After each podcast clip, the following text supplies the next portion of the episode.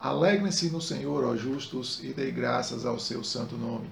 Salmos de número 97, verso de número 12, é a nossa leitura bíblica anual de hoje. Este salmo tem como objetivo central, e, e como a gente já vem vendo aí não é, em alguns salmos lá desde o 93, a, a manifestação clara e o convite claro para celebrar e adorar a Deus.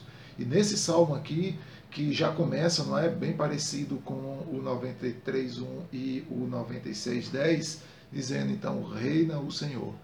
E a declaração aqui é exatamente de que Deus é exatamente o Senhor e aqui é uma manifestação de cântico, de reconhecimento de quem ele é. Lembro de novo, não está fazendo ou dando a Deus agora o reinado ou está colocando ele como rei, mas aqui está exaltando a ele, glorificando a ele como rei. E aqui o salmista ele faz exatamente um convite, um convite dizendo assim que reina o Senhor, que a terra deve se exultar, deve se alegrar no Senhor, deve haver um novo cântico ao Senhor. E a gente vai ver então de que a, o salmista inicia fazendo uma convocação a todo mundo, diz assim: cantem ao Senhor, ou reina ao Senhor, exalte toda a terra está descrevendo de que a terra precisa se alegrar em Deus, a terra precisa encontrar felicidade em Deus e ela precisa manifestar isso a Deus.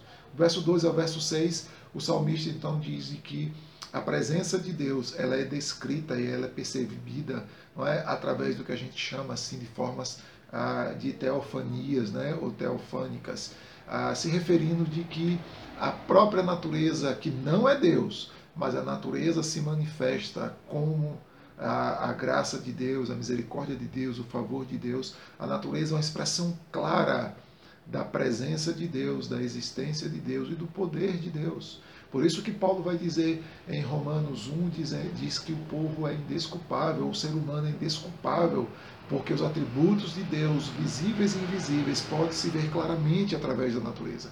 Então aqui o salmista, ele descreve, ele convoca o povo para adorar a Deus, declarando que Deus reina, e agora diz assim, e Deus reina mostrando então pelas nuvens, pela escuridão, pelos relâmpagos, pela, pelo vento, pelo poder dele sobre a natureza, pelo que a natureza faz, pelo movimento da natureza, fica claro e demonstrado de que Deus existe do seu poder. Assim também será no, no, no momento escatológico, não é? será no, no, período da volta de Jesus. A descrição que a Bíblia faz é de que exatamente haverá terremotos, não é? são sinais de que haverá tempestades, de que de fato o clima entrará em colapso, de que o Sol e a Lua sofrerão transformações, não é? A Lua se derreterá em sangue, né? o Sol então vai estar ali também brilhando e vai sofrer os danos com a chegada de Jesus.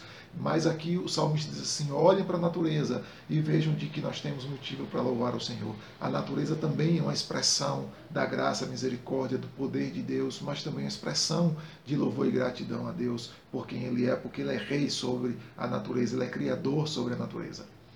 O verso de número 7, ele vai dizer então assim: Deus reina, a natureza expressa isso, mas ele castiga os ímpios vai mostrar de que o reino de Deus ele vem sobre os ímpios também para castigá-los. Assim como também, verso 8 e verso 9, o reino de Deus vem sobre os justos, vem para recompensar os justos, vem para trazer bênção e graça sobre a vida dos justos. O verso 10 e 12, ele termina então dizendo de que Deus ama aqueles que odeiam o mal.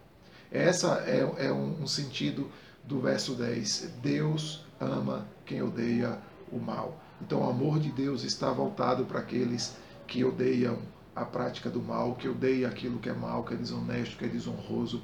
Deus ama essas pessoas que odeiam isso. E o verso 12, então, termina dizendo exatamente de que todo mundo deve louvar o Senhor, de que todo mundo deve buscar o Senhor, de que os justos devem clamar e buscar ao Senhor a sua presença, porque Deus é o Deus que reina absoluto sobre tudo e sobre todos, e é o Deus também de graça e de favor que merece todo louvor, toda adoração pelo que criou, mas também pela sua justiça contra os ímpios e a sua bênção e misericórdia sobre os justos. Segue que te ensina no caminho e até a nossa próxima leitura bíblica, querendo Deus.